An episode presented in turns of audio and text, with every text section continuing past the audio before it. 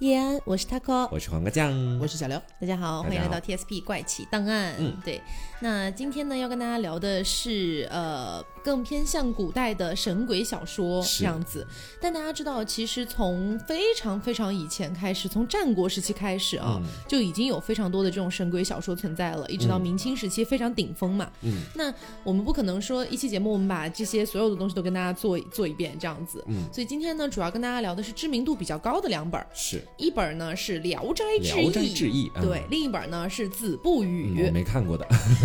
对，那其实今天为了做这期节目呢，我也是呃看了一下《子不语》的原文。嗯，对，其实我个人来说，我读文言文感觉没有那么费 劲儿。是吗？对，但我觉是得黄瓜这是你酱的超能力，你知道吗？ 因为绝大多数人其实读文言文可能都有点费劲。刘总，你说呢？反正我是没有太会这种能力，他可能就是像那种好像觉得大部分中国人都有那种直直接看繁体字就能是读简体字的那种感觉，他我可不能行活。了五千年。啊，是我的秘密被你发现。 对，那呃，因为今天聊这两本嘛，其实这两本多多少少都有一些故事是大家熟知的，是，比如说像《聊斋》里面的聂小倩哎呀啊嗯，，这个就不画皮讲呀了，太大众了。你刚刚是不是想说烂大街？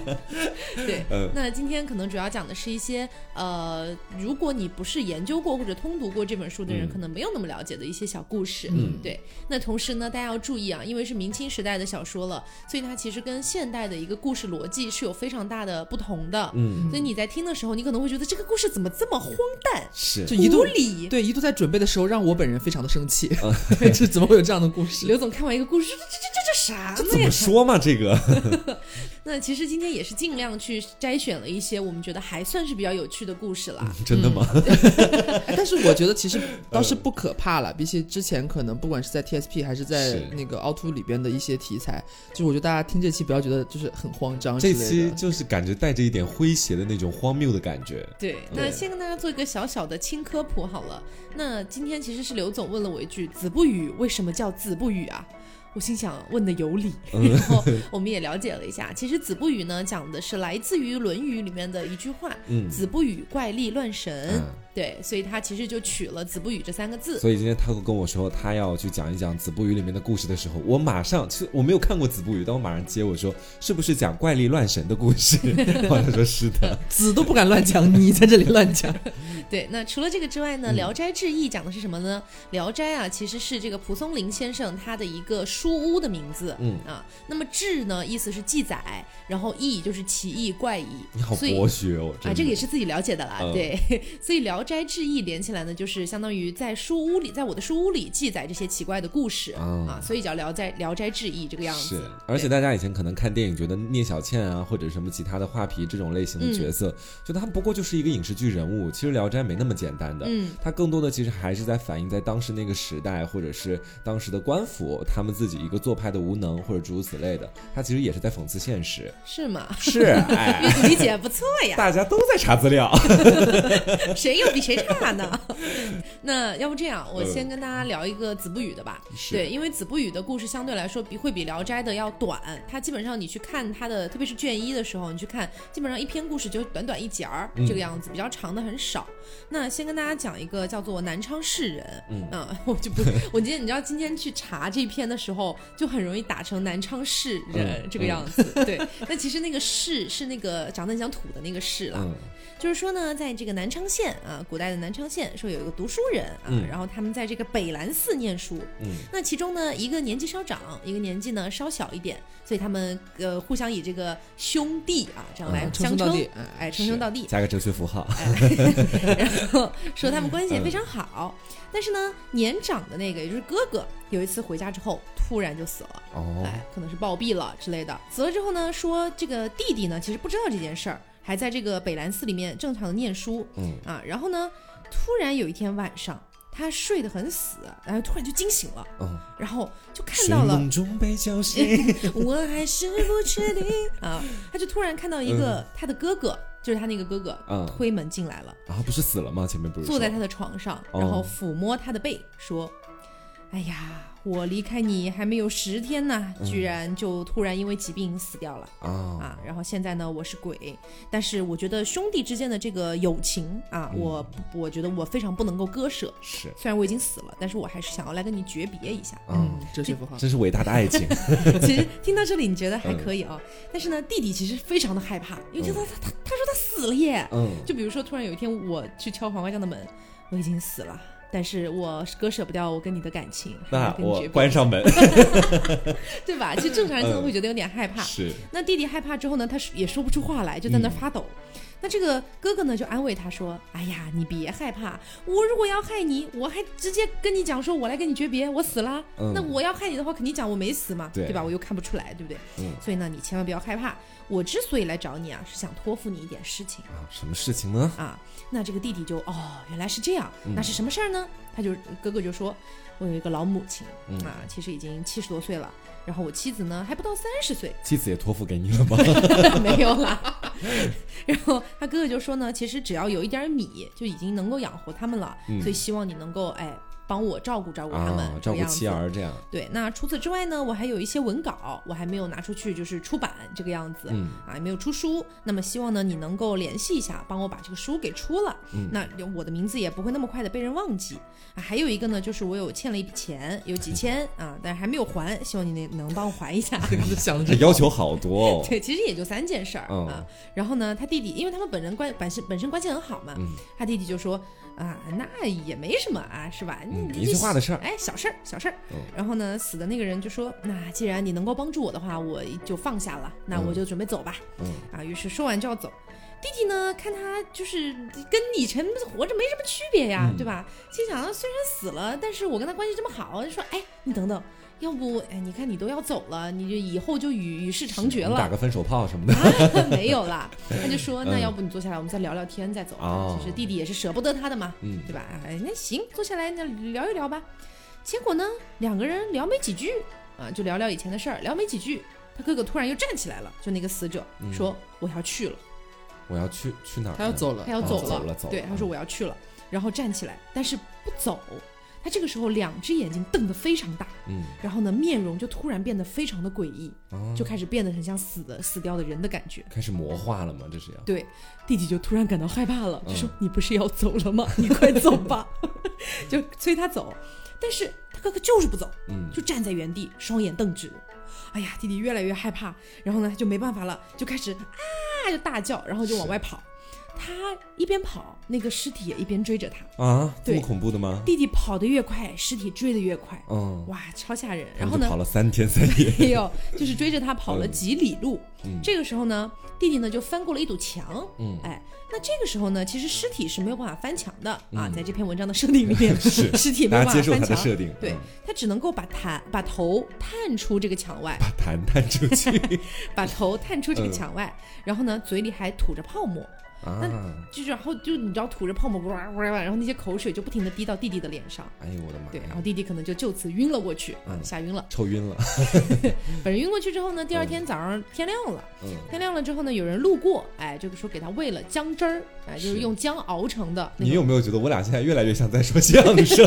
而且他现在京 味儿我好就是浓哦，一直在我就是京味捧儿。哏，你 知道？姜汁儿，哎，对，姜汁儿给他喂了，喂了之后呢，弟弟呢他就渐渐苏醒了。嗯这个时候啊，这个哥哥的家里人，就是那个死者的家里人，嗯哎，就跑过来说，哎呀，我们找了一晚上都没有找到他的尸体呀、嗯哎，原来在你这里，然后就把这个尸体运回去，就就入关了嘛，嗯这个样子。那有知道的人啊，就跟他讲说，其实啊，人死了之后是嗯有魂和魄的。啊啊，要不然封怎么说封建魂魄魂魄？哎，封建迷信来了啊！就说这个魂呢，它是善良的，但是魄是非常恶毒的，嗯而且人死了之后呢，全靠这一股魂吊着，才能够哦就是就行走之自如啊，或者跟你交谈呀什么的。但是呢，他托付给你这些事儿之后，其实他的愿望都已经全实现了。嗯，他这个时候其实已经该走了，但你就是非要留他聊几句，他就是魂已经走了，只剩魄了。是魄在跟你聊那时候，对，所以他就变得非常的恶、啊哦，所以就差点把你给弄死。还蛮奇妙的。其实这个脑洞和设定，嗯，嗯，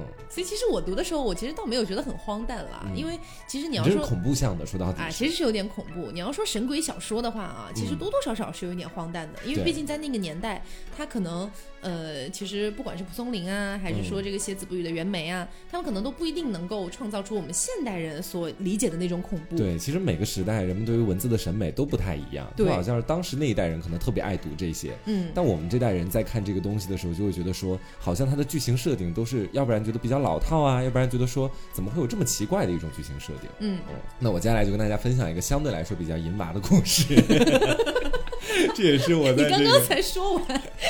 这也是我在《聊斋》里面找到的一个故事，真嗯的非常、也不能说那么黄暴吧，但是我觉得说其实还蛮妙的。那我接下来跟大家讲的这个故事呢，其实是来自于《聊斋》里面的，啊嗯名字叫做人妖，你没有听错，就是那个人妖。嗯啊，他说的是呢，在这个东昌有一个人呢，名字叫做马万宝，他呢是一个书生，但是他这个就平常比较黄，你知道，就是 狂放不羁。嗯，但是他已经结婚了，他的妻子呢叫做田氏，嗯他妻子呢也很黄，就这两个人你知道吧？就两个臭人味相投。对，这俩银娃凑一窝里面去了。嗯但是呢，他们两个并没有因为对方在外面瞎搞事情而导致两人感情破裂，相反，两个人一拍即合，成为了合作搭档。 你知道，就是我可以叫我的兄弟过来服务你，你也可以叫你的姐妹过来服务我，诸如此类的这种嗯关系。哦对，所以说两个人的关系其实是很深厚的。 OK，对，然后他们当时是住在一个村子里面。有一天呢，这个村子里突然来了一个女人啊，这个女人就住在马万宝隔壁家的一个老太太家里面。嗯，这个老太太呢是个寡妇啊，嗯当当当时就觉得这女人啊一个人孤身来到村子里，不如让我老公照顾照顾她，是这样也吗？没有这样了，她是个寡妇呀，她老公已经死了，其实不是，我是说那个女那个、啊。对，哎，你很有这个写文的天赋，还真是这样。这到后面说哈，就当时我们前面说到这个老太太不是收留了这个外来的女人嘛，嗯，然后当时的时候呢，这两个人老太太跟女人就慢慢的就搞到一块儿去了， 也不是那个搞到一块儿啊， 就是两人住一起了，把她收留下来了。我说这你知也道哲学了吗？嗯，对，然后呢，老太太呢就有一天突然来到了这个，我不，我们就说那个马万宝，就他马生好了，好，就突然来到这个马生家里面，悄咪咪的跟家里面的这个马生的妻子田氏说：“告诉你个秘密，这个来的这个女人，她按摩非常好，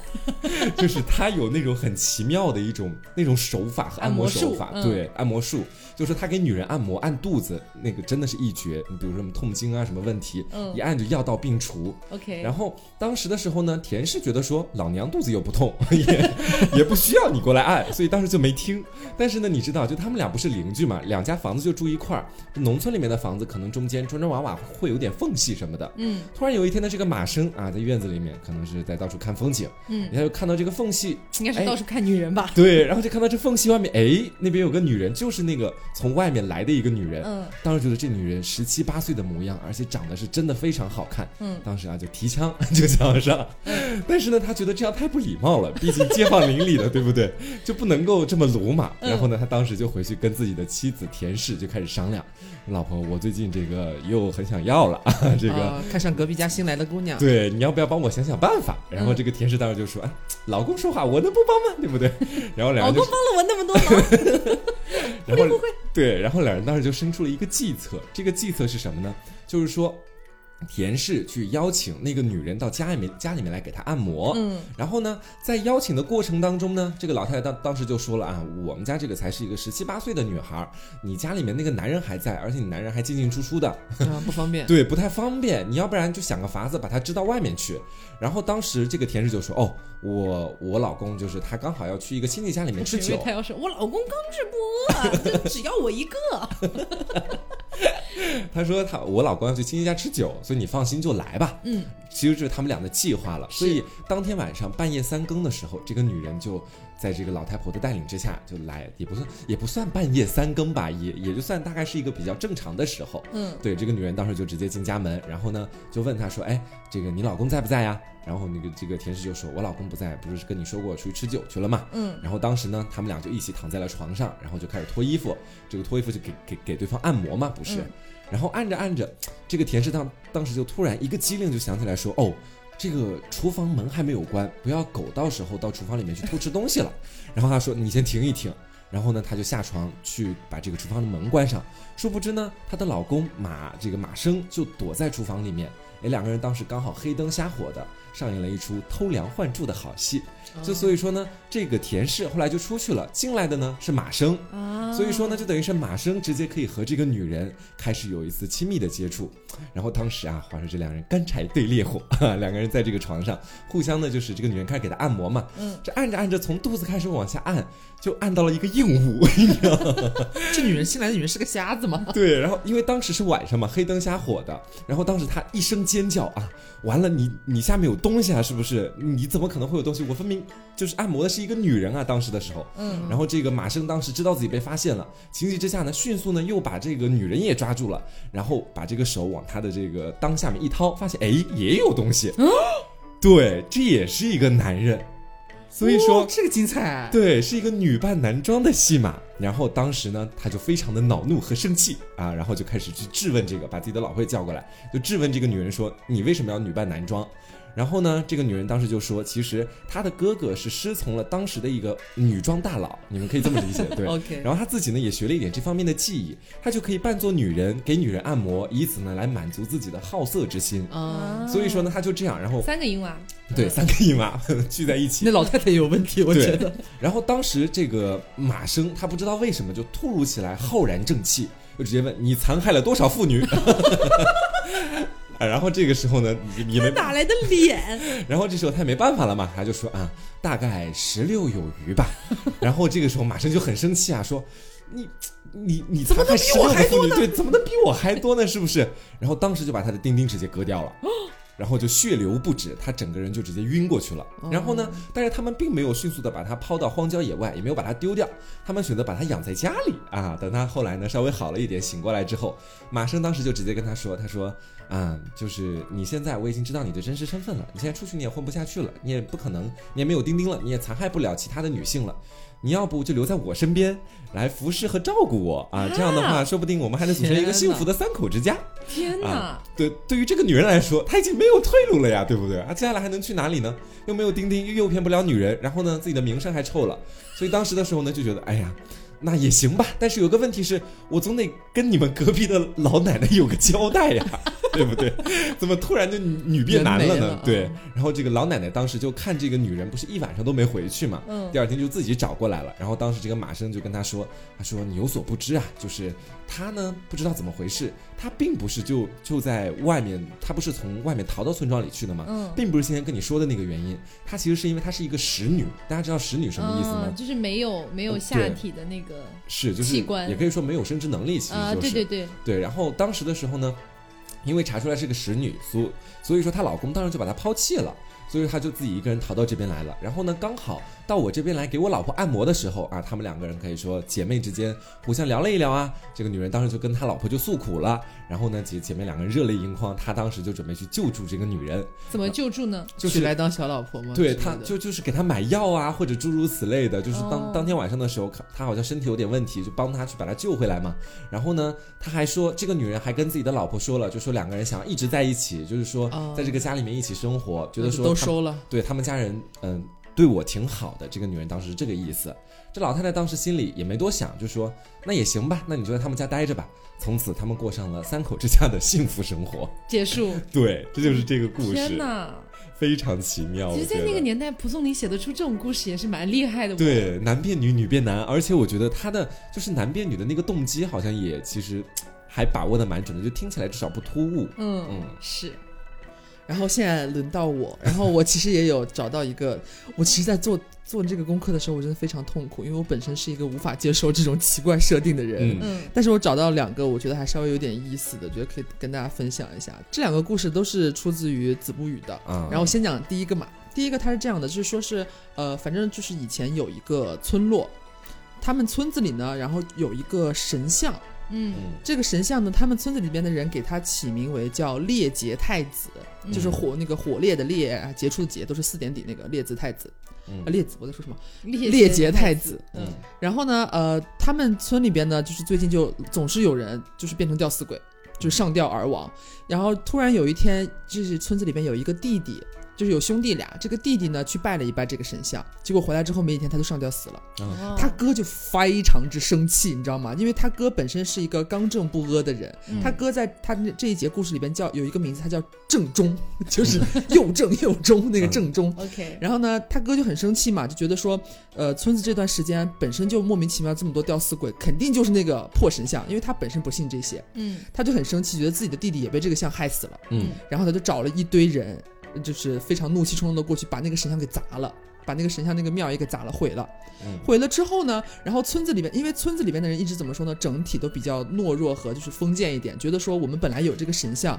呃，这个列杰太子会不会你被你这被你这一砸，然后整个村子可能就要遭祸之类的，觉得会不被行，报复，对对对。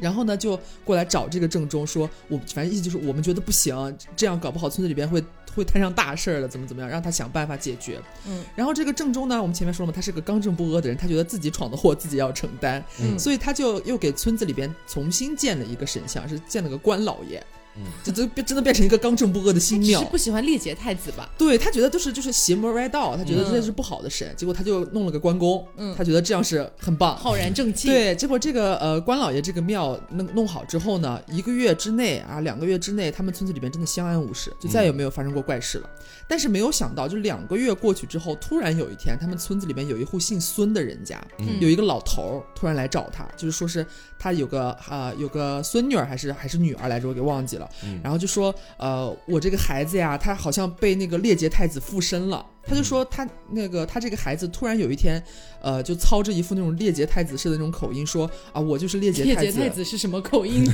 反正就是呃他就是被上身了嘛。他嗯就说、我的家被你们村里边的人毁掉了，我也没有地方住，我也没有东西吃，所以我才就是等于跑到他们家里边上了他这个女儿的身。嗯然后呢，他这个老爹心疼女儿嘛，就很着急啊，说我女儿不能一直这样啊，这怎么办呀？她还都还没有嫁人呢，嗯然后就要找这个郑州说你。感觉就是怎么说都是你挑的头嘛，你要不搞坏这个神像，我我家孩子也不会出这个事儿，嗯，等于是让他给个解决办法。然后这个郑州呢，又是一个刚正不阿的人嘛，他还是觉得我可能是我闯下的祸，然后我要给他解决，嗯所以就他就说，那你带我去你家看看吧，看看你这个女儿。结果他一去，他女儿就没事儿了，就就像个正常人了。他一走，列姐太子就又上身了。嗯就很邪门，来来回回好几次折腾了他有一两个月。然后后来我们这个这位正中大哥真的是有点耗不起了，扛不住，就是天天就这样。然后后来他有一天实在受不了了，和他这个老伯，就是老爹说。呃，可能我觉得啊，搞搞不好是因为这个你们家女儿阴气太盛了，嗯就是家里边你你你就是你年迈体衰，这阳气又不足之类的，可能镇不住这个东西。嗯，不然我们就村子里边大家一起想个办法，把你女儿嫁掉，找一户人家嫁掉，嗯这样阴阳平衡之后，应该就不会再发生这种事情了。嗯然后他老爹就说 好，然后老爹居然也同意，对啊，就救女儿嘛，救女心切嘛。然后这嗯件事情不是村子里边也知道了吗？大家都觉得这是个大事儿，嗯要不然这个列杰太子就还会祸害其他家嘛，就是是这种感觉。所以大家就是呃，就是纷纷献计，反正就是找啊，各种怎么样，最后把这户的女儿给嫁出去了。嗯然后之后，他们村子里面就再也没有发生过这些邪门歪道的事情了。这个故事就结束了。嗯但是你知道点是什么？他嗯最后点出来说，其实这个女生从来就没有被什么所谓的什么列杰太子上身，就是自导自演的一出戏。啊因为她前面我刚刚不是有有埋一个梗嗯嘛，她自己有讲是，她老爹说，我这个女我女儿不能一直这样下去啊，她都还没有嫁人呢，一天到晚被这鬼上身，以后可怎么办呀？哦，她就是因为嫁不出去。她愁嫁，你知道吗？所以搞了这么一出，觉得好像列杰太子又上身了，你们大家得给我想办法。哦，好像就带到这个阴阳怎么怎么着这个话茬上，然后最后把她嫁出哦去了，然后目的达到了。他这是走了一步险棋呀 这。是演员的品格 呀，如果被对如果被人家说天呐，他被列姐太子上身过，把他烧死 吧。那那剧情可能就？是另外一个走向了。对，对反正就是他反而会说，就是好像在那个《子不语》里边，这个呃女生是一个非常有，也不能说心机吧，就是策划了一出戏，这种嗯感觉、也是蛮特别的一个。嗯，是 OK。接下来我再给大家分享一个来自于子不语的。其实我个人觉得这篇应该算是子不语里面口味相当之重的了。嗯，对，相有当点之期重。待了对他这篇的名字叫做《骷髅复仇》。啊。哎，你听这个名字，感觉也是神神怪怪、是恐怖因的为我那们种。最近在看柯南，所以听到这名字，我马上就会想骷髅复仇杀人事件。但是你知道，《骷髅复仇》这篇故事相当之恶心。嗯就是说，清朝的时候啊，有一个恶霸，嗯就是他是一个恶少爷，然后呢一天啥也不干，也不学好，天天欺负老百姓。啊啊，这儿这儿把人家该死菜摊给撩了呀，那儿把人家小姑娘给抢了呀，反正就净干坏事儿。嗯，净干坏事儿呢，周围就有非常多人很生气，围观的旁人就会说啊，就是哎呀，你这样以后要遭报应的呀。嗯，那个这恶少就说，你这遭什么报应啊？嗯神鬼这么厉害，让他来找我好喽。哦，哎口气不小，哎，这句话一出哎啊，事情就来了。惹祸上身。对嗯，说有一天呢，恶少跟他几个朋友啊，也是几个恶少， 他们一起去山上玩儿。嗯突然呢，这个恶少感觉到，哎呀，我肚子有点胀，有点痛。嗯他呢就赶紧跑到一个偏僻的地方，哎，蹲下来想要如厕，哎，嗯想要大大这个样子。嗯他蹲下来的时候呢，哎，突然就发现旁边有一个坟墓，哎，好像是说前两天下大雨，好像被冲开了，嗯坟墓被冲开了。他就看到有一个骷髅头，然后于是呢，他就把那个骷髅头拿过来，还把骷髅的嘴巴朝上，然后呢蹲下来往这个骷髅的嘴里面拉屎，啊，对，是往太里重面拉口屎，味了，然后边拉还说我的屎好吃吗？ 就那就你知道他他他他就不信无神食好吃否？啊，反正他就是不信鬼神的。嗯，这个时候突然骷髅就张口了，说嗯好吃，啊，啊，对，然后他就吓了一大跳，哇，这个骷髅居然说话了，嗯他不是骷还髅，说好吃，他不是一个骷髅头嘛，嗯这个恶这个恶少就一直在被这个骷髅头追，他追追追追追，然后他就跑上了一个拱桥，嗯啊但是在拱桥上骷髅头滚不上去，嗯所以呢就也就作罢，他就赶紧跑回家。回到家之后呢，脸都吓白了，嗯然后呢就是反正卧床不起，医生来了也没有办法。但是呢，这个恶少开始出现了一种非常怪的病，嗯他每天只要一大大，他就会吃自己的大大，啊，这是这因算果是他报诅应。咒吧？对，而这且大大诅 咒，而且一边吃自己的大大，一边还要说我的大大好吃吗？嗯这是个笑话。然后吃完又拉，拉完又吃，吃了三天之后他撑死了。啊，被自己的大大撑死了吗？对，所以这个故事讲的就是恶有恶报，善有善报。天哪，真的是用了一个别致的事例来告诉我们恶有恶 报。是，对，你这让我接下来要讲的故事都无法接了，你知道吗？因为我接下来讲一个道貌岸然的故事 OK，接下来跟大家来分享一个也是在《聊斋》里面的叫做济南道人的故事。嗯，他说的其实呢，就是在济南当时来了一个道士啊，不知道也是什么人，也不知道他姓甚名谁，我们叫他 某人啊，叫这个人，对，就某人。啊，这个某人呢，他平常呢，他很奇怪，他济南大街上可以说无人不知，无人不晓。主要是因为你看到他那个装扮，首先就很奇怪，他不管春夏秋冬，每天只穿一件夹衣。什么是夹衣？就是一种土布做的很薄的那种衫子。嗯，而且呢，这个夹衣只有在腰间会系上一个黄色的布带啊，就这样平常就走在街上。 OK 只用啊很有个性，只用那个缎的梳子来梳自己的头，然后呢，把自己的头发呢又盘在自己的头顶上面，像戴了个帽子一样。这是个哲学家呀。所以呢，就大家都觉得他是道士嘛，也没怎么管。而且呢，他会经常在济南给大家变一些小魔术啊，嗯，用自己的道法去给大家看各种各样的奇幻的幻术，所以大家呢都觉得说真的还挺有意思的。嗯，在这当中呢，有一个小年轻也经常是他的一个观众，当时这个小年轻就非常非常非常想要跟他去学习他的道术，所以当时自己也准备了一些钱，就问这个道士说啊，我把这些钱给你，你能不能就是拜师。对，嗯哎，教我一下什么的。道士当时就说了啊，我不传，这个你另寻高明吧。嗯这小年轻当时就说，济南就你一个， 我去哪儿另寻高明啊？然后这个小年轻就很不服，直到有一天呢，看到这个道士在河里洗澡，河里洗澡的时候呢，他身上的那些夹衣啊，还有黄的那个腰带啊、黄布袋子啊，其实都放在岸边的嘛。嗯，然后当时这个小年轻就直接把他的黄布袋子还有夹衣都偷了过来，然后说：“哈哈，道士，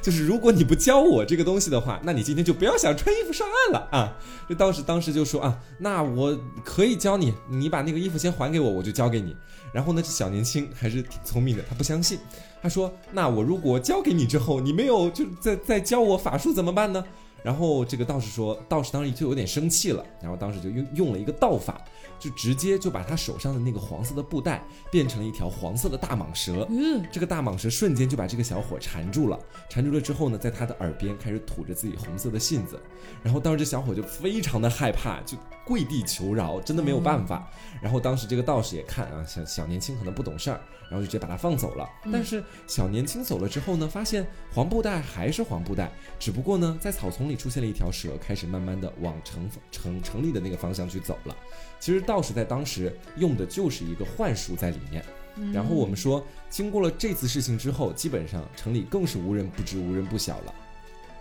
很多的达官贵族都很想要一睹这个道士的真容，去看看他到底怎么变这个戏法。嗯，所以说道士一时之间呢，就混到了这个上层社会当中去，嗯基本上和和各个变成名流顶啊级流量了，是吧？嗯对顶级流量和每个名流基本上都有一定上自己热的搜交了，这集事儿一出，是，还经常参加沙龙啊什么的。 对，然后当时呢，他就想，平常跟这些名流交际的都挺好的，他就想，那我也做一次东，我也宴请大家一起来我的这个地盘来一起坐一坐，喝一喝茶。嗯，然后当时呢，他就宴请了所有自己的好朋友，都是一些涉及的呃社会上的顶层顶级流量嘛，其实就上是流社会，对上流社会。然后当时这些上流社会很奇怪，分明呢这个道士没有给他们送任何一封请帖过去，但那个请帖就是在莫名其妙的突然就出现在了自己家的桌子上面。大家呢虽然奇怪归奇怪，但是是哈利波特虽然奇怪归奇怪嘛，但是没办法，还是要去参加这个宴会，毕竟也挺喜欢他的嘛。然后当时他们就一起来到了那个地方，道士呢当时就在里面开始欢迎他们了。但是所有人乌泱泱的人一进去之后，发现里面一个东西也没有。只有呢一个就是一个大的露台，旁边一片破败的池塘，所以说所有人都很诧异，说：“哎，你把我们这些上流社会的人叫过来，就让我们看这个， 嗯看这个有什么意思？你还不如到我府上坐坐呢，是不是？”然后当时道士就说：“哎，你别急。”然后突然之间，在这个大的露台上面就出现了两扇门。这两扇门呢，开始打开之后，发现是今天来宾里面的各个社会顶层人物，他们家的各种各样的盛景都在里面。然后呢，这个道士就对里面喊：“哎，你们要准备准备什么东西，把什么什么东西都给我递过来，诸如此类的这样的话。”然后里面的人呢，这个时候就开始真的非常听话的，非常秩序井然的，把各个家里面大人，就那些顶层社会的家里面的人的东西，都通过门哎来递出来了，吃的呀、喝的呀，什么都有。嗯哦对，然后道士还不让其他人就是跨过那个门或者交接，他说只有我能去干这样的一个事情。然后当时大家就都觉得好奇妙啊，又变了一个非常奇怪的魔术嘛。嗯，然后当时呢，在这当中有一个文人雅士啊，可能是觉得可能觉得说有这么多好景，然后也有这、呃没有好景了，就只有好吃的美食，然后还有大家都在一块儿，就缺乏了好景，就说哎，这个如果开一点荷花，开一点这个荷叶该有多好啊！然后话还没落下去多久呢，就突然有一个人说：“哎，大家看，池塘上面开始密密麻麻的开始出现了一层又一层的荷叶。”然后这个文人雅士呢，又提出了更高的要求：“大家想吃莲子吗？”他说。 然后当屁时呢事真多，哦对，就派了一个人，就派了自己家里面的一个奴隶，然后就当时就直接下去去采那个莲子，采了大概有半个时辰的时间，然后这个仆人就回来了。就对自己的主人说说不知道怎么回事儿，我在这个里面采莲子的时候，就感觉那个荷花荷叶，我我比如说我在东边，然后我往西边赶，他们在西边，可是我到了西边的时候呢，这群荷花荷叶又到了东边，我永远都采不到它们，真的采不到。哦嗯，然后呢，这个时候这个道士就说了，一切皆为幻术，不可相信。就是看着眼前的东西就好了，全部都是一些就是不是真的东西，对虚假的东西在里面。当时这一群人就纷纷鼓掌说：“哎，真是好技艺！”这样子。然后呢，在这一群客人当中呢，有一个小官儿是当地的观察啊，说这个词大家可能会有点不太明白，其实就是你可以想象成当地的一个衙役，等于是这样的一个小小的官职在里面。然后呢，你说衙役和官场都听不懂，那是什么官职？就县令吧，啊，小对官儿嗯小官对儿对对对，就就是一个小官小领导。然后当时呢，他请这个道士到自己家里面来喝酒，嗯啊，这个喝酒呢，当然也不能只请道士一个，也请了其他的朋友。嗯，当时呢，这个观察他们家里面有一种酒是非常的珍贵的，就基本上每一次宴请客人过来，每个人只能喝一杯，多余的都不给。但是当时呢，这个客人他就可能是酒性上来就说啊，还要再来一杯，酒要啊第二杯对，酒要第二杯，再来一瓶，刚刚中了。 对，然后呢，这个客这个观察当时就很难办，这个时候道士就替他解围嘛，说可以啊，你要喝也可以。那现在等我去把那个酒拿过来，然后当时呢，他就从从后面拿出来了一个酒坛子过来，然后就开始倒。然后呢，当时他那个客人真是喝了一个爽啊，就不只是一杯一杯又一杯，嗯喝了很多。然后呢，那个客人回到家自己之后，回到自己家之后，发现自己家的酒坛子也是那种酒空了。就等于是当时做了一个嫁接 之术，直接把他们家的酒呢，直接倒到了自己的那个杯子里面去，嗯给他们都喝掉了。当时就很生气啊，就骂这个道士啊，你是个骗子啊，你这样就直接过直接偷我家的酒，你这你你这个就算是。然后当时呢就想要惩罚他，就是当时就命人要打他的屁股啊，就是就打他几十大板那一种。嗯，但是当时呢，刚开始打的时候，发现每打这个道士一下屁股，感觉那个痛感都会传到那个打他的人的身上，哦打他的屁股上，等于把所有人其实都整蛊了一顿。对他用其他的惩罚也是一样啊，你怎么去折磨他，那些痛苦不会在他身反上，噬，对，全部都会在对他施加折磨的那个人身上。对，然后当时所有人都拿他没办法，就说那你就走吧。然后这道士呢，后来就离开了济南。据说在后来呢，有其他的地方的人也看到了这样的一个奇怪的道士。当时大家就会跟他说，因为这个在民间流传开了嘛，说嗯你是不是当年那个人啊？当时就是一副仙风道骨的样 子，什么也没有说，这个故事就这么结束了。其实有一点像古代的都市传说的感觉耶。但是啊你没发现每个故事还是似乎会告诉你一个什么样的道理吗？嗯那种感觉。都是空是吗？对你这感觉都是一切空，刚刚那四大个皆空对对，都都是有一点寓意在里边的，嗯还是嗯， 那第一个故事，我讲第一个故事是告诉我们不要太淫乱嘛。对， 大概吧，那个吃屎就不要吃屎。就是不要随便挑衅别人，对之类的。好嗯，嗯，嗯，然后那现在就轮到我来把我刚刚说那个第二个故事把它讲完啊。好，有这个新的这个故事呢，它是叫做《孝女》，嗯也是出自呃也是出自子不语的。嗯呃，他就是说呢，在清朝的时候，他这么说啊，在清朝的时候，说是有一个女孩儿，她是就是服侍自己的老父亲，嗯但是她老父亲呢就得病了嘛，就是好像很严重，一直都不见起色这样子。然后这个女儿就很担心，觉得自己怕自己爸是不是就是可能不久于世这样子，嗯然后就每天服侍自己的爹。但是呢，呃，她就觉得说，如果能有个什么办法能够救我爹的话，那真的就太好了。嗯呃呃，突然有一天呢，呃，他们村里边也是村里边的故事，然后村里边有一群老太太说要相跟一群妇女要去他们离他们这个村落稍微有一点距离的叫压髻山去嗯上香拜佛，就是那个那个发髻的那个髻，丫头的丫压髻山。然后这个少女呢，因为她去不了嘛。因为她要在家照顾自己的老父亲，然后她就问这个老婆婆，说是，呃，如果去那边上香的话，我爹的病就能好吗？就是愿望真的能成真吗？然后那个老妇人就跟他说，只要你反正就是心诚则灵嘛，只要你这个诚意到了的话，一定是会有圆满的结局的。嗯少女这个问题问的很没有水准啊！ 老太婆能说什么呢？不灵的，不灵的，实现不了的，我们就随便去走走。然后反正就是呃跟他这么说嘛。嗯然后少女听说哦，原来只要心诚则灵，然后她就又问追问那个老妇人，说是呃那个压髻山离咱们这儿有多远呀？嗯那个老妇人告诉她说有大概一百多里吧。嗯少女又追问说一里有多少距离呀？啊然后老妇人回答说大概二百五十步左右吧。嗯然后 老妇人也蛮精确的。对， 是可能是国家地理什么之类的。 二百五十六步。然后他就记下了嘛，等于是说是他知道了压髻山距离他们家可能有一百多里啊，嗯一里的话可能大概需要两百五十步左右这样一个距离。嗯然后他知道这个数据之后呢， 他就回到家里，因为我们刚刚说他去不了，他没有他要照顾老爹嘛，所以他没有办法真的亲自去那个山里边去给他进香，嗯他就记下这个数据，每天晚上服侍完自己就是重病的老父亲之后，就在自家院子里边围着自家院子在那边转圈圈，嗯然后就是三三叩九拜啊什么的，就是按照这个步数，他觉得好像虽然我去不了，但是我走够这个距离，我我就相当于我为他进过香了，我去拜过这个神仙了，啊这种感觉。嗯心诚则灵。对，然后他就这样一直拜，拜了好久。然后后来呢，这个故事那个场景一转，突然到了那个压髻山那个庙里边，嗯就说当时还有一个呃什么，好像是宫宫里边的吧什么张大太监，嗯反正叫张太监，他就是想要去上头香，嗯可能就是古代人对这个头香也是就是头香好像寓意实最现好还愿是什望么，的对几率对对最大。对，都要想上这个头香。嗯然后他有一天一大早就去了，结果去了之后，那个里边的这个方丈啊还是什么给他开门，他就打开那个门，发现他明明是第一个进来的人要上头香，结果那个庙里边的那个香炉里边已经插了一根香了。嗯，在那边烧着，然后张太监就很生气，就是我明明打过招呼了呀，是不是？我一个月前我就预约了，什么是 之类的。那我明明是第一个来的，为什么这个香炉里边有人上过香，有香插在这里边正在烧？嗯然后那个方丈也是摸不着头脑，你知道吧？我这真的跟您保证，您真的是第一个进来的。嗯在您来之前，我们没有开过这个庙门，没有人进来过，我也不知道这个香怎么回事，嗯就他也解释不清楚。然后呢，呃，旁边呢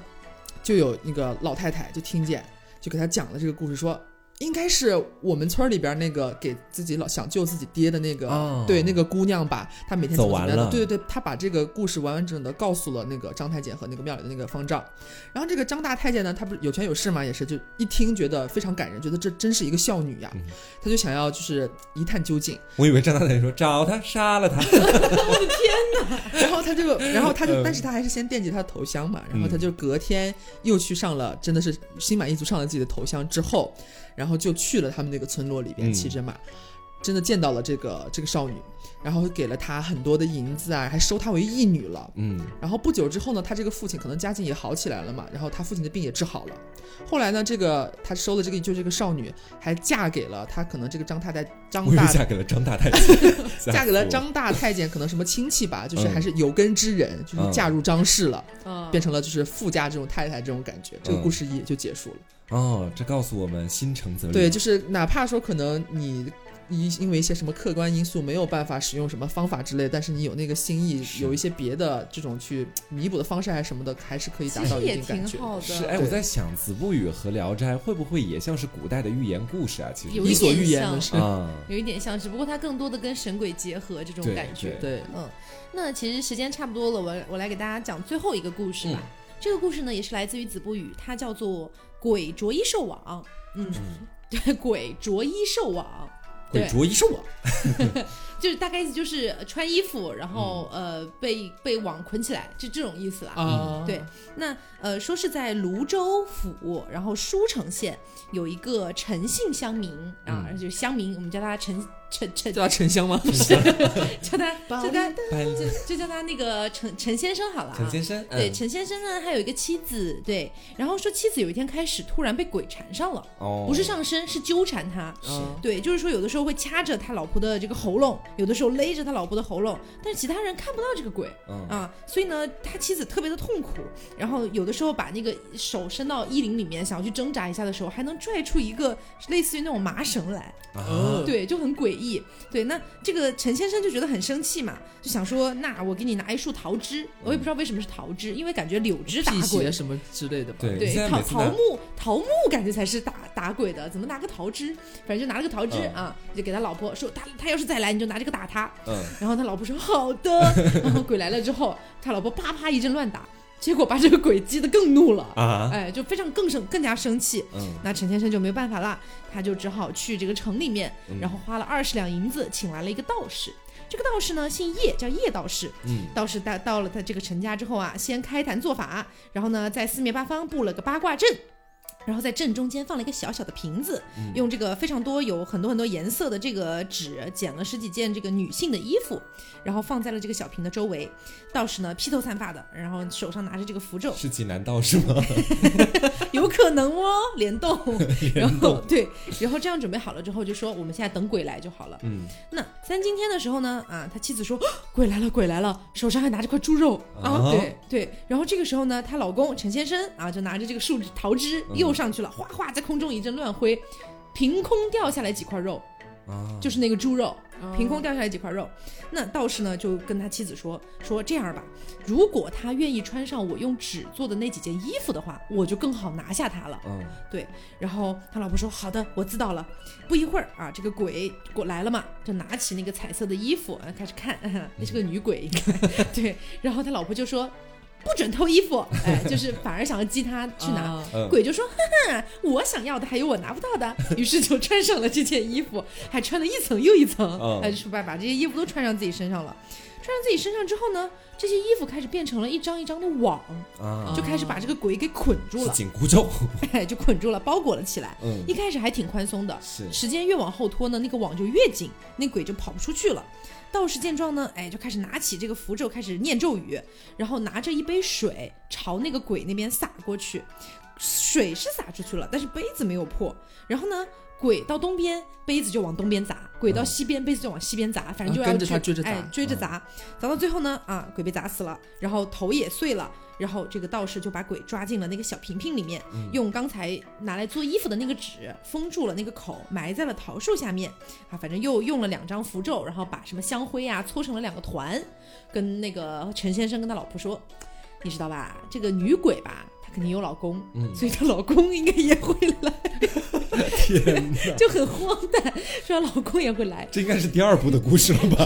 等她续来集的。番外说，等她来的时候，你们不要害怕啊，就拿出我这两团啊，不知道什么玩意儿的，嗯往那个鬼身上砸就完事儿了。啊，于是呢，又过了几天，哎，那个老公鬼果然也来了。第二部开始了，对，然后呢，这个陈先生的妻子啊，就按照这个道士的教的说法，嗯就把这个鬼打得落花流水，慌忙而逃。啊， 哎，这故事就结结束了 了。第二步的意义。那这个告诉了我们什么呢？让我们来强行总结，呃，就可能告诉了我们，啊就是不要随也便去穿别人的衣服。这叫举一反三，有备无患。不要怕 鬼。对，嗯那其实大家可以发现，其实像不管是子不语还是《聊斋》里面，其实它不乏有一些，还是有一些蛮吓人的篇章。 是像一开始讲的那个嗯什么老了，呃，什么确哥实哥弟弟哥那跟个，弟弟对对追但着他是跑，对，但是也不乏像刚才黄瓜酱讲的那种淫娃的故事，还有是那个吃屎的故事，嗯这样的故事都有。那其实最后跟大家分嗯享一个小小的短片吧，是我真的觉得非常好笑的，嗯，但是刘总好像有点 get 不到笑点。来你来说说 看，我来当裁判官。这个故事叫做盗户嗯，盗呢是偷盗的盗，户是这个大户人家的户。嗯，那这个故事呢是这么说的，在说是清顺治年间嗯啊，然后说是山东滕县啊，反正说有一群这个匪贼啊，说非常的猖獗，嗯啊，说人数也非常多，说十个人里面就有七个都是这个匪贼。嗯啊，官府也是非常的苦恼啊，然后又很害怕他们起兵造反，但是又不敢抓他们，人数实在是过于庞大，嗯，对吧打不过怕，对，最后呢，好不容易政府这个政府把他们招安了，哎，就归顺了。然后呢，为了安抚他们呢，呃，这个政府还专门出台了一个新的政策，就叫盗户，嗯就是说这些以前做过这些盗匪的人，他们呢入一个新的户籍，叫做盗户。那这个户籍呢，就象征着你以前做过做过盗匪，但以我们现代人的观点来看，它这样应该是一个黑历史的感觉对。但不，因为刚才讲了，官府非常担心他们造反，而且他们有一定的组织，人数又非常庞大，所以呢，一旦是盗户和百姓发生了什么争执或者发生某些案件的时候，官府都会想方设法尽全力去保护这个盗户，嗯，就是让让那些偏袒剩下的盗户，嗯哎，偏袒就是一种偏袒，所以以至于这件事情发酵到什么样一个程度呢？就说是发酵到了， 就是这个只要发生这种案件的时嗯候，他们大家都不管是谁杀的人或者是谁偷的东西，他们只是在争谁是盗户，嗯，对，就两个人可能对峙公堂，我才是盗户，我才是盗户。嗯所以到后来呢，每次发生这种案件的时候，都有人说自己是盗户。所以那个呃，就那些官府的人，可能还要去真正的查他们的户籍，看他们是不是盗户。嗯就到了这样的一个地步。对，那说有一天呢，这个县官儿，哎，这个县的县官儿的女儿，哎，说是被狐狸精给迷 上了。哎，对，这个狐狸精可能很男狐狸精啊，忽然封神榜， 哎，说被狐狸精给迷上了，然后呢就想说能不能就是做个法呀什么的哈，然后这个县官请来了就是一个道士，哎，就一通念咒，然后啪的一下把那个狐狸精罩在了一个瓶子里面， 结果那个狐狸精在瓶子里面大喊：“我是盗户， 我是盗户。” 没，你不觉得真的很好笑吗？很像是古代的笑话的那种感觉。 但是刘总现在没有露出一丝丝的笑容。我尽力了。好啦，懂得的人都会笑，不懂得的人就不笑也 罢。OK， OK，好，那其实今天就是跟大家分享一下来自于《子不语》和这个《聊斋》里面的一些故事。嗯，啊，就像刚才讲的，它有一些蛮恐怖，有一些蛮搞笑，有一些对又蛮重口味的。所以其实如果大家感兴趣的话，其实是可以去读一下原文。其实，呃，我个人觉得原文读下来没有那么费劲，而且即便是你这篇通读下来，你可能 get 不到它的意思，但是你其实随便网上一搜，你也都能搜到翻译的白话文啦。对，嗯，也有卖书，好像感兴趣可以去找一下了，嗯去阅读一嗯下对，。我觉得这是蛮有趣的。然后像下次的话，可能也会再跟大家聊一聊这些，不管是子不语还是聊斋，或者是剩下的一些呃每个朝代其实都有的一些神鬼小奇说闻，异事，，对，里面可能都会有这种又荒诞又搞笑又有点这种感觉的一些故事。嗯，那也希望大家喜欢这期节目，不要忘了素质三连。点赞、评论、加转发哦。嗯嗯，那今天节目就到这里啦，我是 taco，我是黄瓜酱，我是小刘。我们下周再见，拜拜拜拜。